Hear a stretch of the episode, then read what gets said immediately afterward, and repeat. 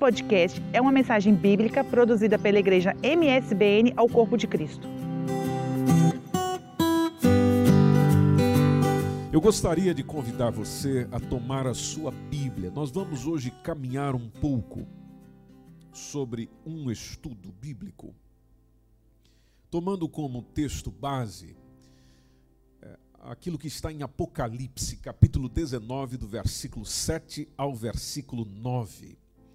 É interessante o, o convite deste texto, porque o convite deste texto diz: regozijemo-nos, depois fala alegremo-nos e sintetiza convidando demo-lhes glória. Por quê? Porque vindas são as bodas do Cordeiro. E é exatamente sobre isso que gostaria de pensar consigo hoje. Sobre aquilo que a Bíblia fala sobre aquilo que a Bíblia fala, melhor dizendo, sobre as bodas do Cordeiro.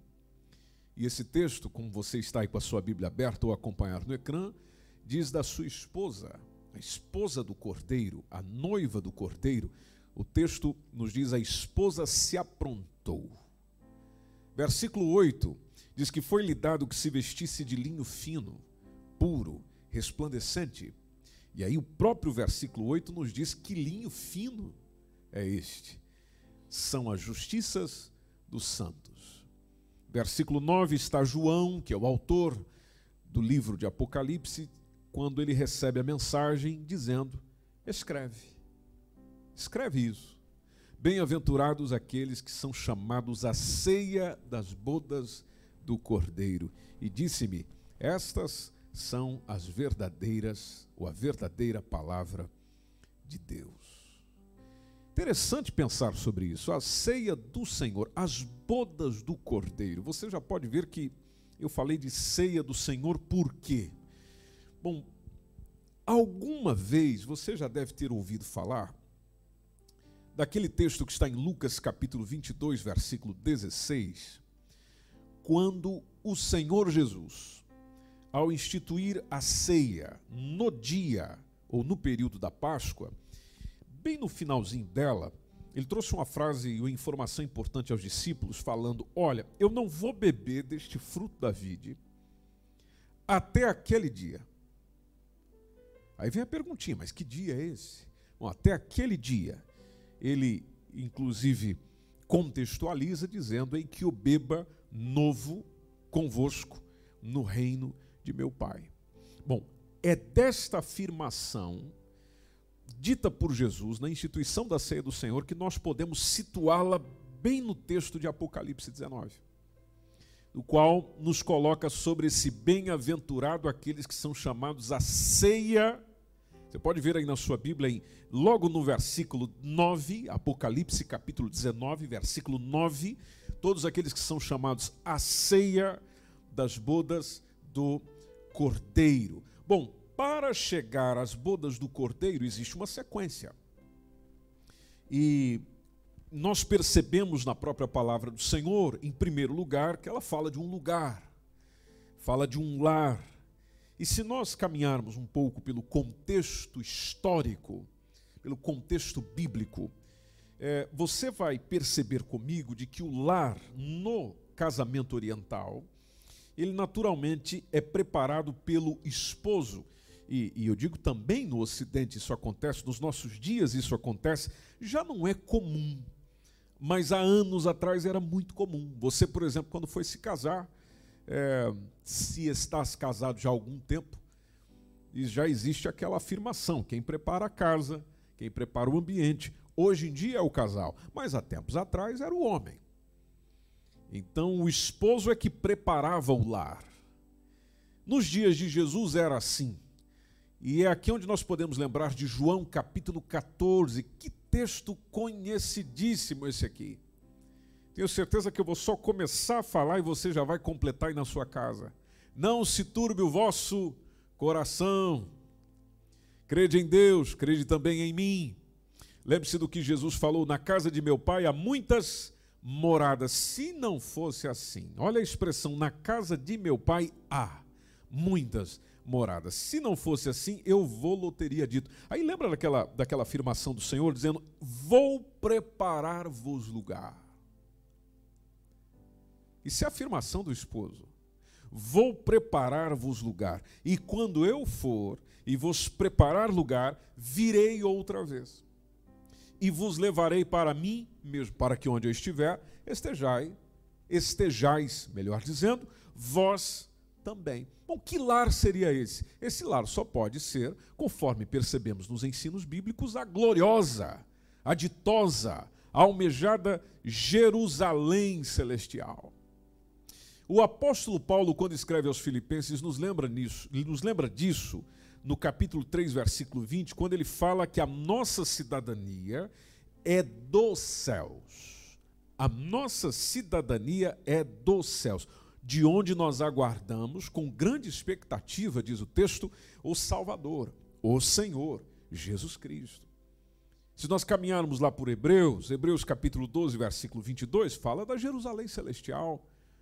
No capítulo 11, no versículo 10, fala lá de uma cidade que tem fundamentos, e o artífice e, e construtor é justamente Deus. Então, logo pela ordem normal dos acontecimentos escatológicos, este evento chamado de bodas deve acontecer no céu, casa do pai do noivo. Que aqui tem uma outra informação interessantíssima, uma curiosidade interessante, que era o costume do casamento oriental.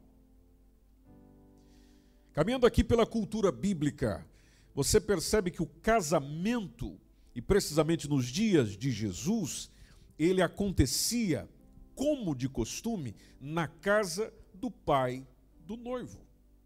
Por isso que o João confirma, inclusive, essa informação, logo no capítulo 19, que é o texto base da nossa reflexão de hoje, mas no versículo 1, logo no versículo 1, quando ele fala, depois destas coisas, ouvi no céu.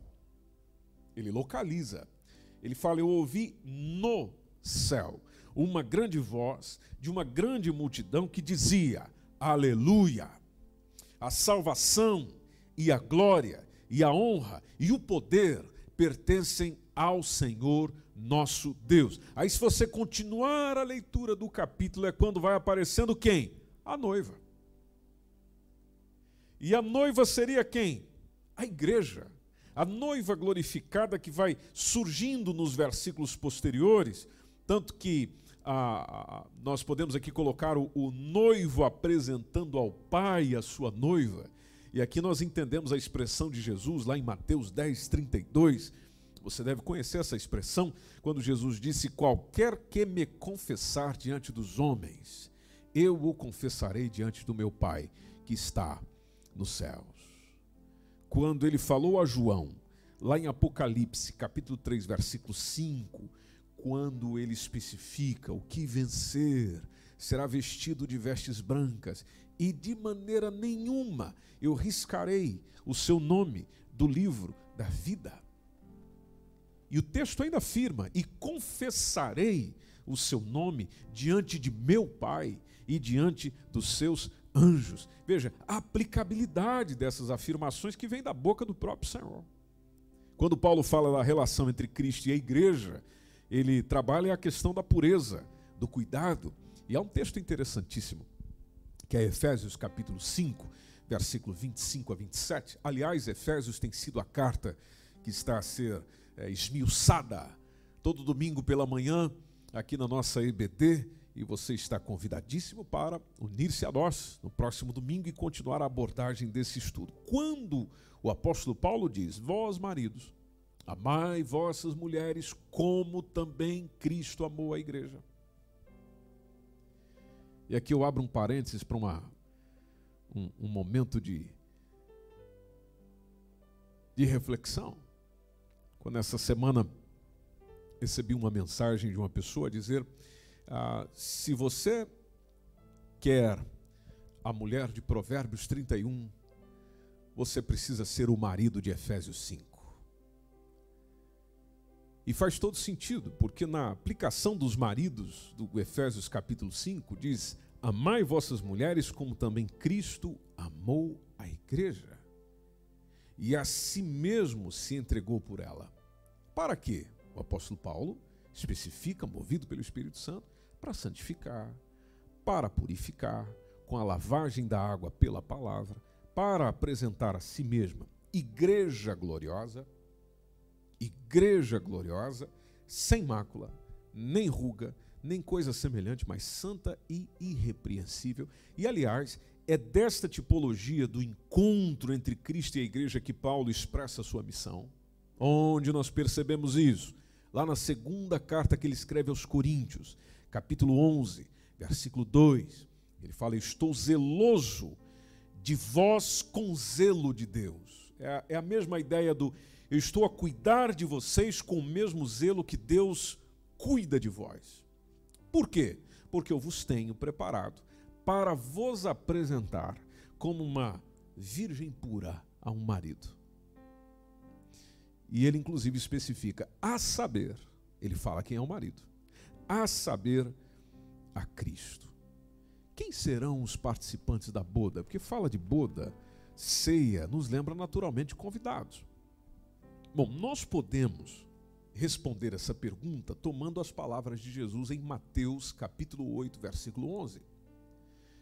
Em Mateus capítulo 8, versículo 11, é quando o Senhor afirmou, dizendo: Muitos virão do Oriente, do Ocidente, e assentar-se-ão à mesa com Abraão, e Isaac e Jacó, no reino dos céus. Nos dá a entender de que os convidados e os participantes dessa boda, lembra, o casamento entre o noivo, Cristo, igreja, noiva, então, aos convidados, nos dá a entender que pode ser os santos do Antigo Testamento. O Senhor, certa feita, em Lucas capítulo 12, versículo 37, fala de ele servindo a mesa. Esse texto é: Bem-aventurados aqueles servos os quais, quando o Senhor vier, achar vigiando, em verdade vos digo que se cingirá, ou seja, vai se preparar, vai assentar, os fará, melhor dizendo, assentar-se à mesa, e chegando-se os servirá. Fala do Senhor se tornando servo para servir os servos. Por isso que sempre na citação de ceia, você já deve ter ouvido isso diversas vezes, quando o pastor, o ministrante chega e diz: Ô oh, meu irmão, minha irmã, hoje você está aí tomando a ceia, recebendo das mãos dos obreiros, dos oficiais da igreja, mas vai chegar um dia em que você participará desse momento sendo servido exclusivamente pelo teu Senhor e Salvador. É tomado dessa promessa dele, dessas palavras dele. Então, a ceia, a, a ceia, melhor dizendo, das bodas do cordeiro que nós estamos a pensar um pouquinho hoje, seria essa, essa expressão máxima entre Cristo e a sua igreja. É, é a figura do casamento, do esposo e da esposa, que aparece na Bíblia em diversas passagens. Diversas passagens. Precisamente dentro do Novo Testamento. Agora, nós não podemos esquecer, e aqui é onde eu chamo a sua atenção hoje, de que o casamento do Oriente nos tempos bíblicos, ele acontecia sob eh, padrões, costumes culturais bastante diferentes daqueles que nós conhecemos eh, na atualidade. Então, quando você lê sobre casamento no Novo Testamento, ou mesmo no Antigo Testamento, eh, o conhecimento de como isso se dava no contexto oriental é essencial. Inclusive, meu irmão, minha irmã, você que é curioso, curiosa para entender, para conhecer a Bíblia, para perceber a leitura, é entender como as coisas, e nesse caso, nessa conversa de hoje, o casamento funcionava lá naquele tempo, vai ser muito importante para você entender algumas, alguns textos bíblicos. Por exemplo, o, os esponsais, como se chamava, o que, que seria isso? Isso seria a, a promessa eh, de casamento entre noivos aquilo se realizava, a promessa já se realizava com festa, com muita alegria. Aí é permitido ali que os dois na festa converse, conversem, melhor dizendo, tornem-se mais conhecidos um do outro, mas aí, pelo espaço de alguns dias, conforme se percebe nos livros que falam sobre o assunto, antes do casamento, tanto o noivo quanto a noiva se fecha nas suas respectivas casas. O noivo e a noiva recebem visitas de amizade. Os companheiros do noivo, e aqui tem um texto que talvez né, possamos lembrar, que é Juízes. Lembra o casamento de Sansão? Juízes capítulo 14. É, lá você percebe isso. O, o, os companheiros do noivo que vão aparecendo, vão estando juntos ali. Também tem a, a, as companheiras da noiva. E não é só em Juízes que a gente encontra isso, nos Salmos. Salmos também, diversos textos, chega a citar. Aí as amigas, as companheiras da noiva cantavam algo chamado de epitálamo. Olha só que nome estranho epitálamo, que também seria o cântico nupcial, ficavam ali, à porta da noiva, à tarde, antes do casamento. Aí os convidados das duas partes são chamados filhos das bodas, que é uma expressão que você encontra também no contexto bíblico. Aí o noivo parte de tardezinha a reclamar quem? A noiva. A hora é avançada, vão acompanhando, o, vai acompanhando o noivo um certo número de amigos, Todos vão naquela procissão, levando tochas, lâmpadas, indo geralmente uma banda musical que inclusive ia tocando junto. Aí essa procissão era acompanhada por donzelas, por virgens, por outros convidados até a casa do noivo ou dos pais do noivo, onde era celebrado o banquete nupcial. Outro dado interessante, que quando pesquisamos, percebemos nos livros, é de que nenhuma pessoa poderia juntar-se ao cortejo sem ah, uma espécie de, de luz. As lâmpadas eram acesas com azeite de oliva. E doutras vezes a lâmpada ou a tocha ia em uma das mãos, ao passo que na outra ia um vaso de azeite, havendo cuidado de quando em quando, de quando em quando, da pessoa deitar esse azeite na candeia para conservar acesa a chama em todo o trajeto. E aqui eu já imagino que vocês, principalmente vocês, MSBN Oeiras e tanta gente boa que nos acompanha hoje, estudiosos da Bíblia já estão conectando alguns textos. Então, esse, esse episódio, por exemplo, da, da veste nupcial, ah, inclusive Jesus chegou a falar sobre isso, daquela situação da pessoa estar numa festa, estar numa boda, estar num casamento com festa nupcial. Ela baseia inclusive no fato de que era costume aparecerem pessoas nas festas de casamento com ricos vestidos. Então, tinha um guarda-roupa.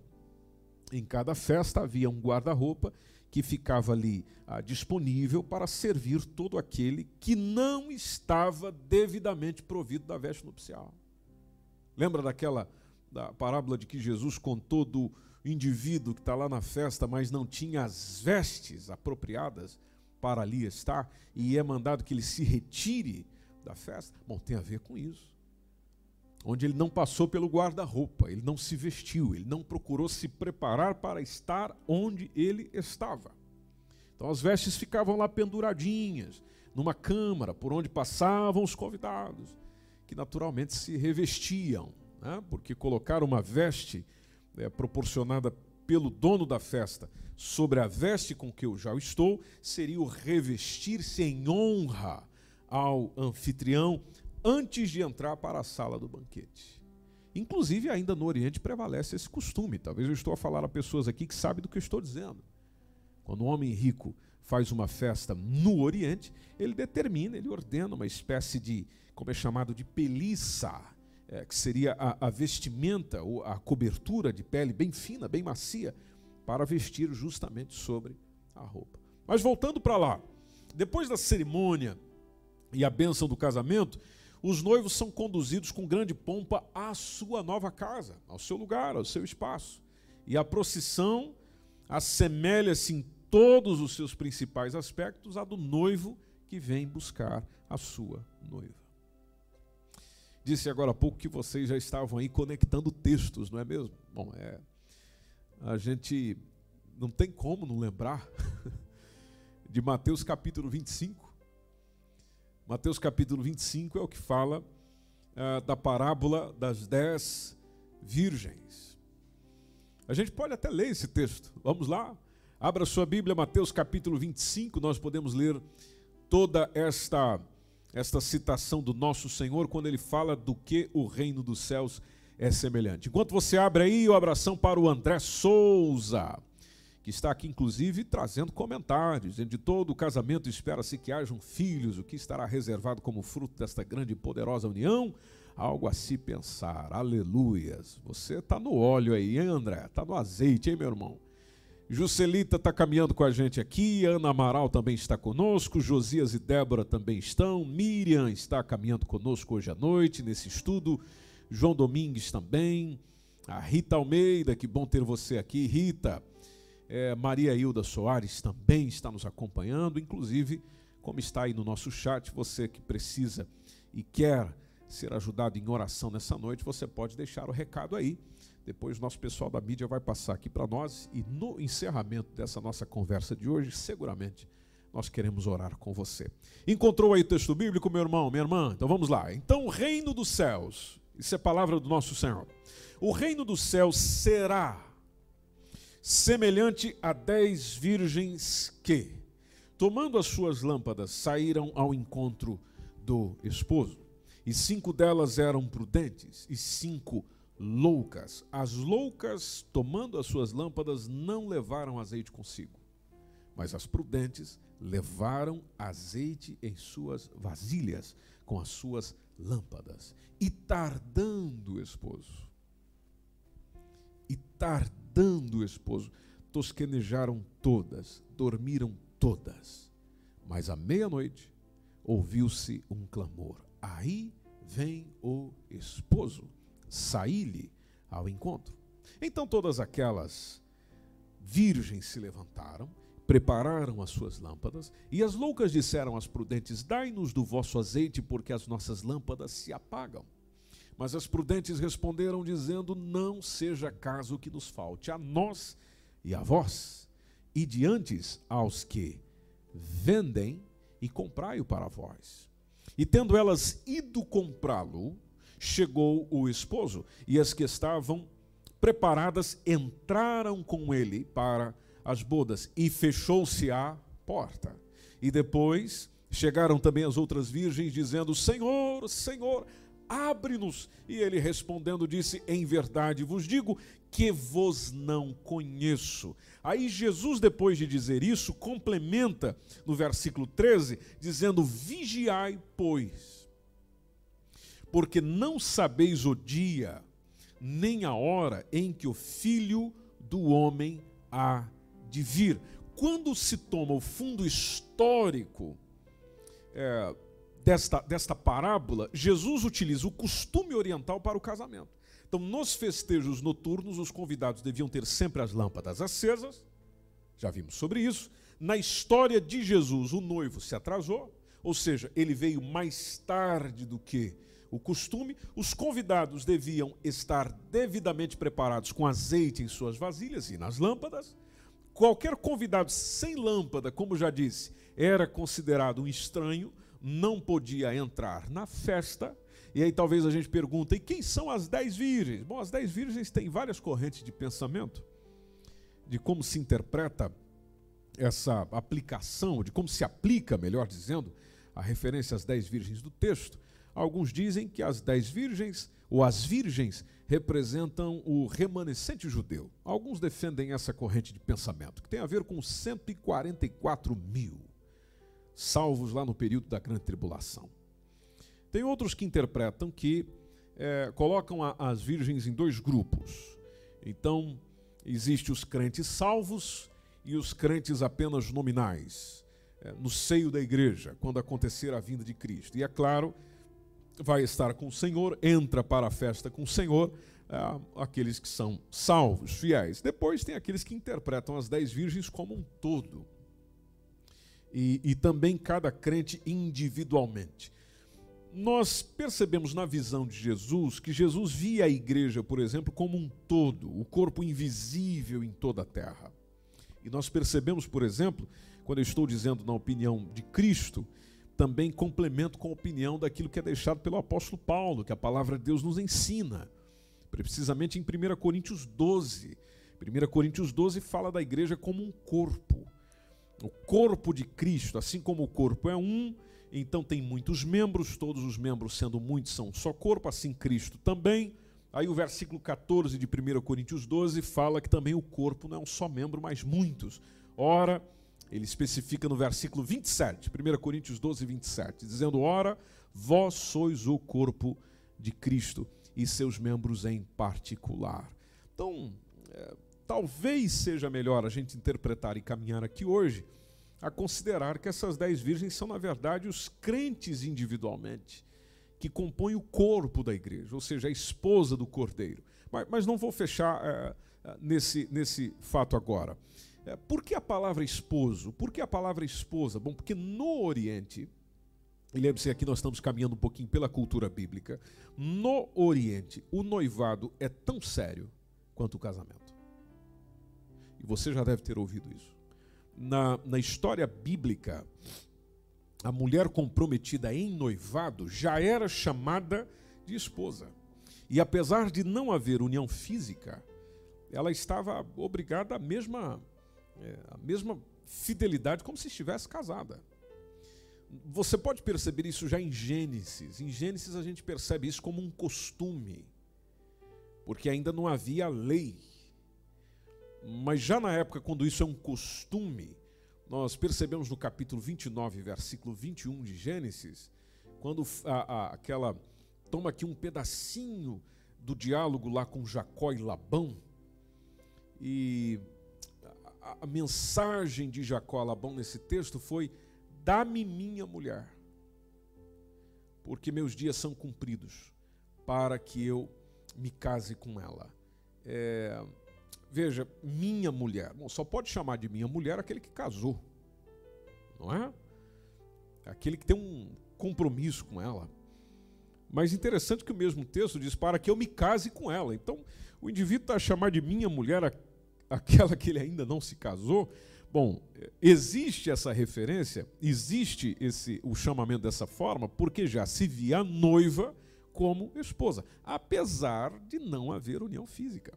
Aí já no tempo da lei, e você pode é, caminhar comigo na sua Bíblia, Deuteronômio capítulo 22, versículos 23 e 24, onde a mensagem é: se numa cidade um homem se encontrar com uma jovem prometida em casamento e se deitar com ela. Veja a referência: prometida em casamento e se deitar com ela.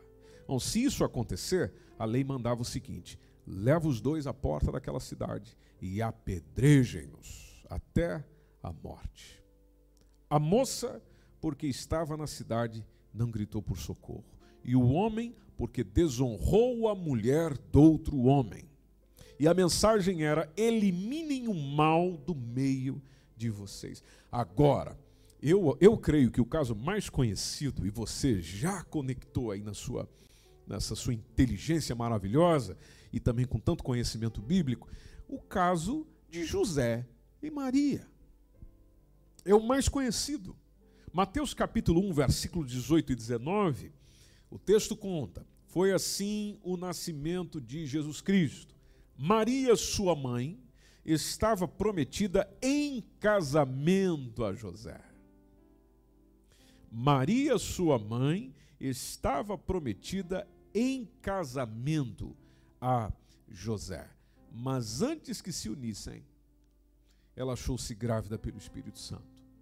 Então, por ser José seu marido, hum, seu marido, apesar de não ter acontecido a boda do casamento, mas seu marido, um homem justo e não querendo expô-la à desonra pública, pretendia anular o casamento secretamente. É aquilo que a gente ouve todo o Natal. Já compreendendo que a igreja é esposa de Cristo, não porque o casamento já tenha acontecido, mas porque está comprometida com ele, é que nós entendemos aquele versículo, ah, o texto inicial de Apocalipse, capítulo 19, versículo 7, que está a servir de base para a nossa conversa hoje, aquele convite que está logo no início do versículo 7. que diz: regozijemo-nos, vamos nos alegrar, vamos dar-lhe glória. Por quê? Porque chegou a hora do casamento. Chegou a hora do casamento. Então a igreja hoje, na condição do tempo atual e durante todos os tempos passados, enquanto ela existe, ela é colocada como prometida a casamento. Nós somos a noiva, estamos nos aprontando para encontrar com o noivo. Agora, o dia do casamento, meu irmão, minha irmã, vai chegar. Já chegou a hora do casamento e a sua noiva, diz o texto, já se aprontou. Tanto que Apocalipse capítulo 21, já que nós estamos lá pertinho, estamos no capítulo 19, mas a gente pode dar um, um pulo rápido no capítulo 21, versículo 9. A mensagem que nós temos lá é um dos sete anjos que tinha umas sete taças, cheias das últimas sete pragas, isso aqui é um assunto para comentar outro dia. Ele aproximou-se e me disse, conforme João: Venha, eu lhe mostrarei a noiva. Eu lhe mostrarei a noiva, a esposa do Cordeiro. É por isso que no capítulo 22, último capítulo da Bíblia, versículo 17, está um texto também muito conhecido dos leitores da Bíblia, quando diz: O Espírito e a noiva. O Espírito e a noiva dizem: Vem. Logo, a parábola das dez virgens mostram o que? A condição espiritual desta esposa. Ou como alguns preferem colocar as duas classes de crentes, onde existem os insensatos e existem os cautelosos, que são categorizados como loucas ou prudentes dentro da parábola. E, e as loucas representam aqueles cristãos, que não é o seu caso, mas tem muitos por aí, que estão alienados espiritualmente falando. Eles não agem racionalmente na sua vida de fé. Tem gente que não sabe o que está a fazer na caminhada cristã por incrível que pareça, tem. Agora, existem também as prudentes, aqueles que representam os cristãos que são cautelosos, que são previdentes, que mantêm uma vida de vigilância, que mantêm uma vida de espiritualidade. E esse pessoal está aí assistindo esse culto. Amém? Vida de vigilância, vida de espiritualidade. E diante da parábola, nós vemos também, é importante estudar essa parábola nós vemos quais são os ingredientes indispensáveis para quê? Para que nós possamos estar na boda, para que nós consigamos entrar, para que nós consigamos estar lá. Em primeiro lugar, todas elas tinham vasilhas e lâmpadas. A gente percebe no texto. Mas o essencial não era a vasilha e a lâmpada. O essencial era o azeite porque na cultura do povo hebreu, o azeite ocupava um espaço destacado, de valor inestimável, era presença marcante no cotidiano das pessoas daquela época, inclusive as, as propriedades nutricionais, terapêuticas, são reconhecidas cientificamente até os nossos dias com relação ao azeite. As loucas não levavam azeite em suas vasilhas, apenas as prudentes. E o azeite, gente boa do Senhor, tem uma vasta aplicação na vida oriental. Serve para alimentação, serve para iluminação, serve para lubrificação, para vitalizar a pele e também os cabelos. Além de, de, de, curar certas enfermidades e feridas, você encontra isso no contexto é, oriental, no, estilo de vida do Oriente. O, o azeite ou, ou o óleo representa, inclusive você percebe, a representação dele representa frescor, abundância, luz, como já disse, remédio. Aí nós vamos para a Bíblia, no Novo Testamento, o azeite é o que? O azeite é um dos símbolos do Espírito Santo. Por isso que Jesus disse em Lucas capítulo 4, versículo 18 e versículo 19: O Espírito do Senhor é sobre mim, pois que me ungiu para evangelizar os pobres, enviou-me a curar os quebrantados de coração, a pregar liberdade aos cativos, restauração da vista aos cegos e a pôr em liberdade os oprimidos e anunciar o ano aceitável do Senhor. O apóstolo Paulo claramente ensinou que nós recebemos o Espírito Santo no momento em que cremos em Jesus Cristo como nosso Salvador. Você já deve ter lido esse texto. 1 Coríntios 12, 13. Todos nós fomos batizados em um Espírito, formando um corpo. Olha aqui, ó, igreja, corpo. Todos nós fomos batizados em um Espírito, formando um corpo. E ele diz o que a igreja é, quer judeus, ou do que ela é formada, melhor dizendo, quer judeus, tomando o contexto dele lá, nos dias dele lá, quer judeus, quer gregos, quer servos, quer livres, e todos temos bebido de um espírito. Romanos capítulo 8, versículo 9, nos diz que se uma pessoa não tem o Espírito Santo, então ela não pertence a Cristo não pertence. O texto deixa claro: vós, porém, não estáis na carne, mas no espírito. Se é condicional.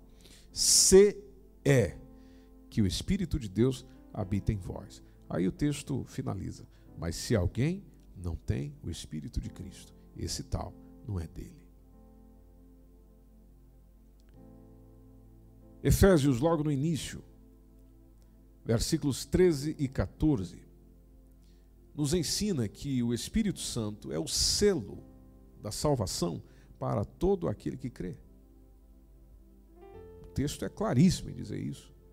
Depois que nós ouvimos a palavra da verdade, o evangelho da nossa salvação, e tendo também cada um de nós crido, fomos selados. Fostes selados com o Espírito Santo da promessa. E a, mensagem que o Espírito Santo mesmo direcionou Paulo a escrever a nós fala de penhor. Qual é o penhor da nossa herança para a redenção, da possessão adquirida para louvor da sua glória. Agora, sabendo que nós temos o Espírito Santo quando confessamos a Cristo, a mesma Bíblia nos diz que ainda é possível nos encher dele. Sim, mas eu já tenho. Sim, mas você pode se encher dele. Porque se não fosse assim, a Bíblia não o diria assim. A palavra de Deus não falaria, por exemplo, em Efésios 5,18: enchei-vos do Espírito.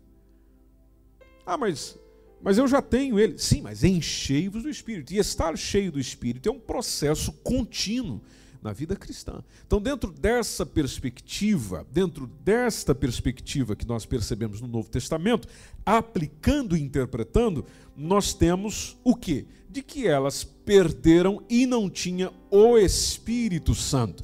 Foi isso que o texto afirma com relação às virgens loucas. Inclusive, tem algumas versões, e seja o caso aí da sua Bíblia, que coloca como nécia.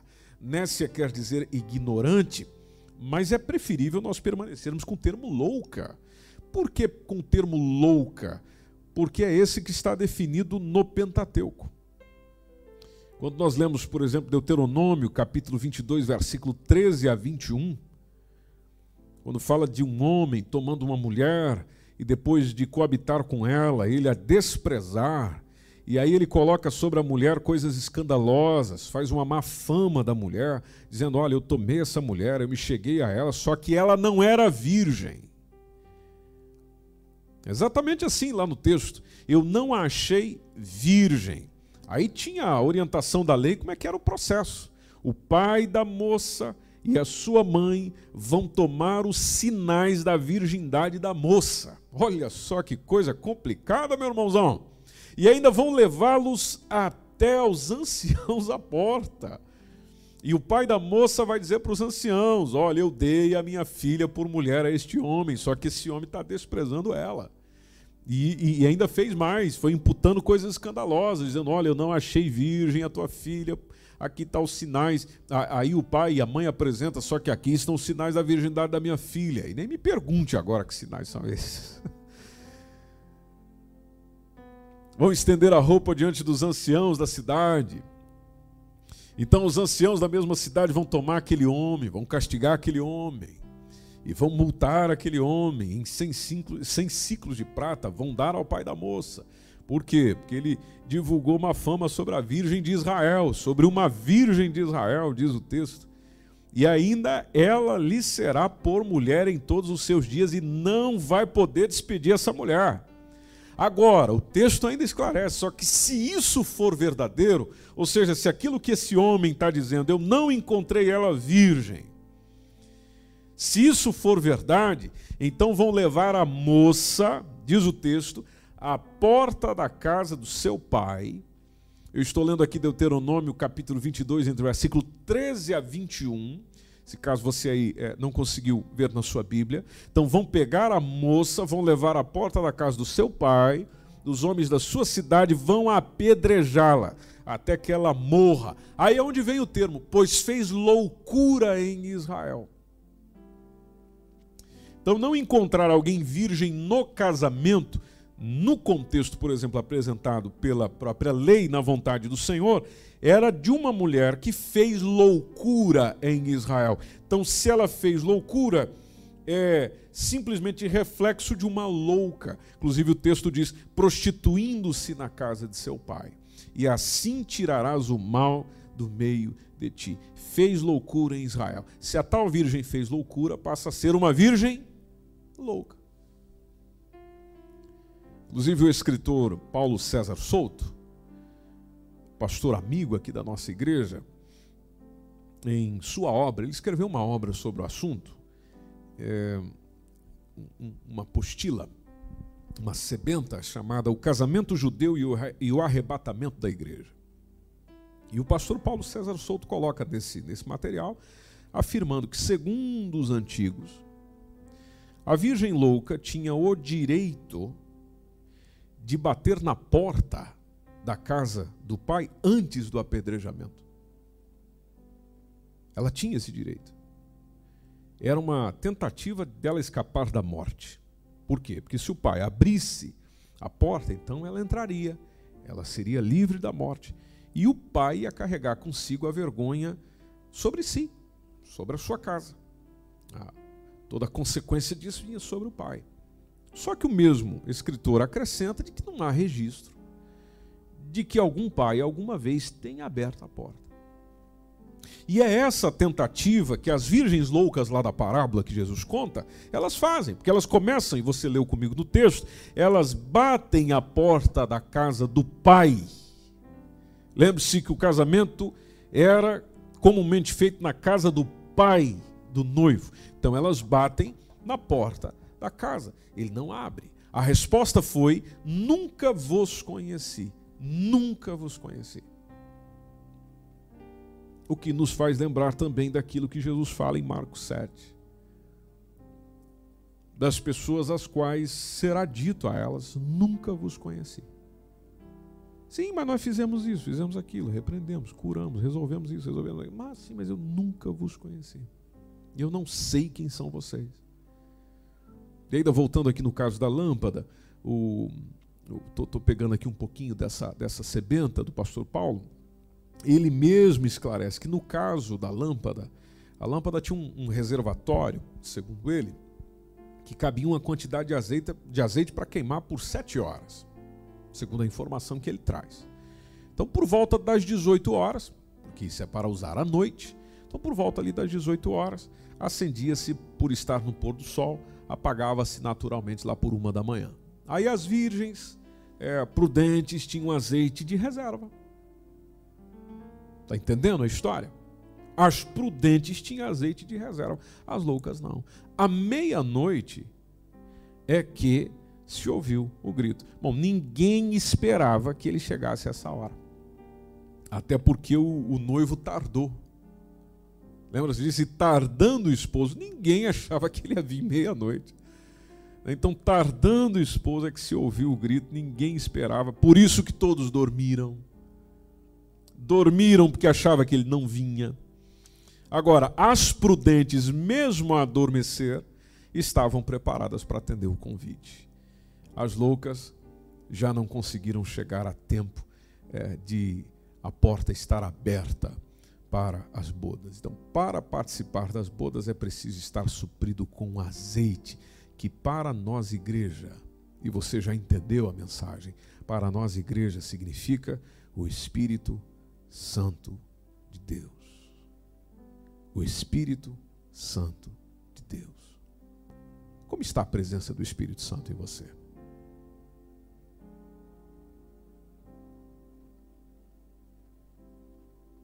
Ele te enche todo dia. Você busca encher-se dele todo dia. Ele é importante para você participar nas bodas. Aliás, é ele que está nos preparando para isso. E em Apocalipse, inclusive, e nós já estamos aí caminhando para o encerramento, o tempo passa rápido. Em Apocalipse acrescenta outro item para estarmos na boda, nas bodas do Cordeiro. Você leu comigo, está lá no versículo 8, não é? Quando fala de estar com vestidos brancos de linho fino. E, e ali mesmo já conta o que é. Ali fala: o linho fino são os atos justos dos santos. É simbólico. São os atos justos dos santos. Quando o Apocalipse fala daqueles que vêm da grande tribulação, que também é um tema maravilhoso para se estudar e pensar um pouquinho, mas não é o foco hoje. Quando se fala daqueles que estão a vir da grande tribulação, você percebe isso lá no capítulo 7. Apocalipse, você volta no capítulo 7, versículos 13 e 14. Quando um dos anciãos me falou, dizendo: Estes que estão vestidos de vestes brancas, quem são? De onde vieram? Aí o, ele responde: Senhor, tu sabes. A resposta foi: E ele me disse: estes são os que vieram da grande tribulação e lavaram as suas vestes e as branquearam no sangue do Cordeiro. Mas isso aqui dá, exige um bocadinho mais de, de conversa. Não, não vamos focalizar aqui hoje, só para você ver quanta coisa maravilhosa a Bíblia tem para você se ocupar essa semana inteira. Você fica dizendo aqui que eu vou fazer, o que, que eu vou fazer, o que, que eu vou fazer. Bom, pega esse apocalipse aí e vai fazer alguma coisa. Você vai passar o dia inteiro descobrindo verdades maravilhosas nisso. Voltando à parábola: noivo se atrasou, as pessoas foram dormir. Em outras palavras, continua cada um com a sua vida. Podemos aplicar assim: o noivo se atrasou, continua cada um com a sua vida. Mas à meia-noite, disse Jesus, ouviu-se um clamor: aí vem o esposo, saí-lhe ao encontro. Ou seja, quando ninguém espera, é que serão chamados. E nós temos ouvido isso diversas vezes aqui. A Bíblia fala disso diversas vezes e precisamos guardar isso no nosso coração, de que a vinda do Senhor será no momento que ninguém espera. Quando diz ninguém espera, não quer dizer ninguém esperando. Ou seja, ninguém diria que seria aquele momento. É apenas isso. É apenas isso. Nós estamos a viver dias onde as pessoas chegam e dizem: Ó, oh, Jesus está para voltar aí, Jesus já está para voltar aí. Tem gente até que marcou data recentemente. Né? Jesus está para voltar aí. Não, não, não, meu irmão. Não, minha irmã. Segundo os textos bíblicos, não será assim. O próprio Jesus disse que não será assim. Será quando todo mundo está a viver a vida normal. Deixa, deixa eu colocar a vida normal para você você tem trabalho, você está ocupadinho com o seu trabalho, está tudo indo bem, você tem dinheiro na conta, as coisas você está com saúde, vai tudo indo bem, está tudo na normalidade da vida. É claro que quando se fala de normalidade da vida, não se fala só de coisas boas, obviamente que não. Mas a vida estará sendo vivida normalmente sem aquela expectativa toda de que agora é que é, agora é que é. Segundo as palavras do Senhor, e tudo aquilo que ele contou para mostrar isso, é, não. Por isso que logo no início do capítulo 25, o reino dos céus será semelhante será semelhante. É para mostrar como as coisas acontecerão. É para mostrar como as coisas se darão. Quer dizer que é, não é, é para apontar, é, é para dar uma ideia. A parábola tem exatamente esse sentido. É de nos clarificar a lição. É, é, nós percebemos uma história. E percebemos a moral da história depois de ouvir a história. É o mesmo processo. Parábola é uma história onde é contada para que nós entendamos a essência, a verdade que está é, sendo dita por aquele que a fala.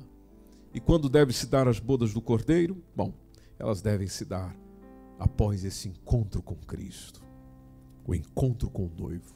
Vamos para a casa do Pai. Aleluia. Vamos para a casa do Pai. O casamento vai se dar na casa do paizão, do noivo. E desse encontro com o noivo, naturalmente, se dará na casa do Pai a celebração da boda, do casamento, do momento final, que eu acredito que no seu coração você está esperando. Eu acredito nisso. Você que me ouve, me assiste agora, eu acredito nisso. É o que você está esperando. Por isso, lembre-se das palavras de Jesus: não se turbe o vosso coração, não se perturbe. Não se perturbe. Hoje os dias estão propícios para uma perturbação no coração, na alma. Não, não, não, não. Lembre-se do que disse Jesus. Não, não, não se turbe, não se perturbe, não se incomode. Creia em Deus. Crede também em mim. Na casa do Pai tem moradas. Eu vou lá. Eu vou lá. Eu, eu vou preparar. E se não fosse assim, Jesus lembrou, eu, eu teria dito a vocês, eu teria avisado vocês, eu teria falado para vocês. Mas é assim, por isso que eu estou dizendo. Aí eu irei lá, irei preparar a nossa casinha. Aí eu volto. Aí eu te chamo e te levo, para que onde eu estiver, estejais vós também. Que promessa maravilhosa. Por isso, prepara teu coração Encha-se da palavra de Deus, encha-se do Espírito Santo, encha-se do Espírito Santo, encha-se do Espírito Santo. Te prepara para esse dia. E creio que vai ser um privilégio a gente se encontrar nas bodas do Cordeiro. Vai valer a pena tudo isso aqui. Você vai ter a, a, a convicção de que, como diz aquela canção, né? vai valer a pena vai valer a pena. Tudo isso que você está suportando hoje, sofrendo hoje, passando, enfrentando, por causa da sua fé em Jesus. Por causa da sua fé em Jesus. Estou falando que você está sofrendo por causa do seu egoísmo, por causa do seu orgulho, por causa da sua prepotência, por causa daquilo que você só pensa nas coisas daqui, nas coisas da terra, tudo, tudo que fica por aqui. Se você está sofrendo por causa das coisas daqui, ah, desculpe.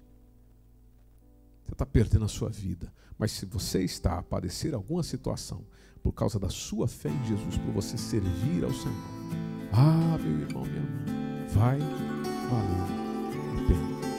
Vai valer a pena. Guarda isso no seu coração. Direciona a tua vida para esta palavra e deixa o Senhor